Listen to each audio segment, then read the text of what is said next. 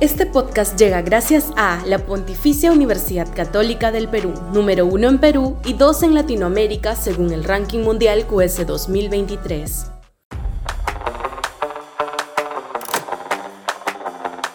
¿Somos demócratas decepcionados? Sudaca, Perú. Buen periodismo. En la última versión del Latinobarómetro, medición regional de indicadores democráticos, el Perú no queda mal, mal, parado a pesar de la crisis política por la que transitamos desde hace un lustro.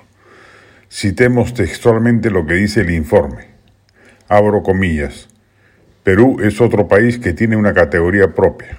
El apoyo a la democracia alcanza el 50% en 2023, habiendo aumentado de 46% en 2020 tiene un aumento de dos puntos porcentuales de 25 a 27% en la indiferencia al tipo de régimen en el mismo periodo y se mantiene en 17% en su preferencia por un régimen autoritario, habiendo aumentado un punto porcentual que no es significativo en el mismo periodo.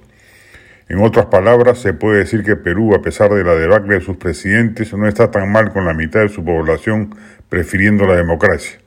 Sin embargo, Perú tiene el 91% de su población insatisfecha con su democracia, como veremos más adelante, es decir, casi toda la población que es indiferente o prefiere el autoritarismo está insatisfecha en lo que constituye un capital político negativo en contra del régimen que sea que está de turno, la deja vulnerable. Cierro comillas. La insatisfacción con la democracia es el problema a resolver porque puede ser una larva de eventuales proyectos autoritarios o populistas en el futuro. Hoy un 17 apoyaría por ciento apoyaría un régimen autoritario.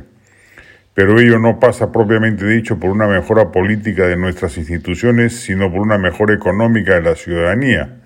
No es un descontento con las elecciones, la separación de poderes o el Estado de Derecho lo que explica el resultado mencionado, sino el mal funcionamiento de los servicios básicos y sobre todo la sensación de no progreso económico. De otro modo, no se explicaría que aumente el apoyo a la democracia. Se necesita que volvamos al círculo virtuoso de crecimiento que se empezó a desmoronar con el gobierno de Humala, que se agudizó con la crisis tremenda del gobierno de Kuczynski y ya explosionó con el régimen de Castillo, y cuyos efectos aún perduran en el mandato de Boluarte, el que no logra hasta el momento consolidar un ánimo confiado de los inversores. Con un país creciendo, clase media expandiéndose y pobreza reduciéndose, se establece la atmósfera adecuada para que la satisfacción con el establishment se incremente y se reduzcan de alguna manera los riesgos autoritarios.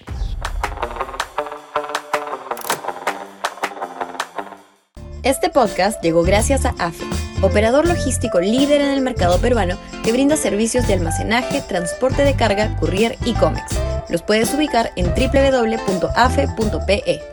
Este podcast llega gracias a la Pontificia Universidad Católica del Perú, número uno en Perú y dos en Latinoamérica según el ranking mundial QS 2023.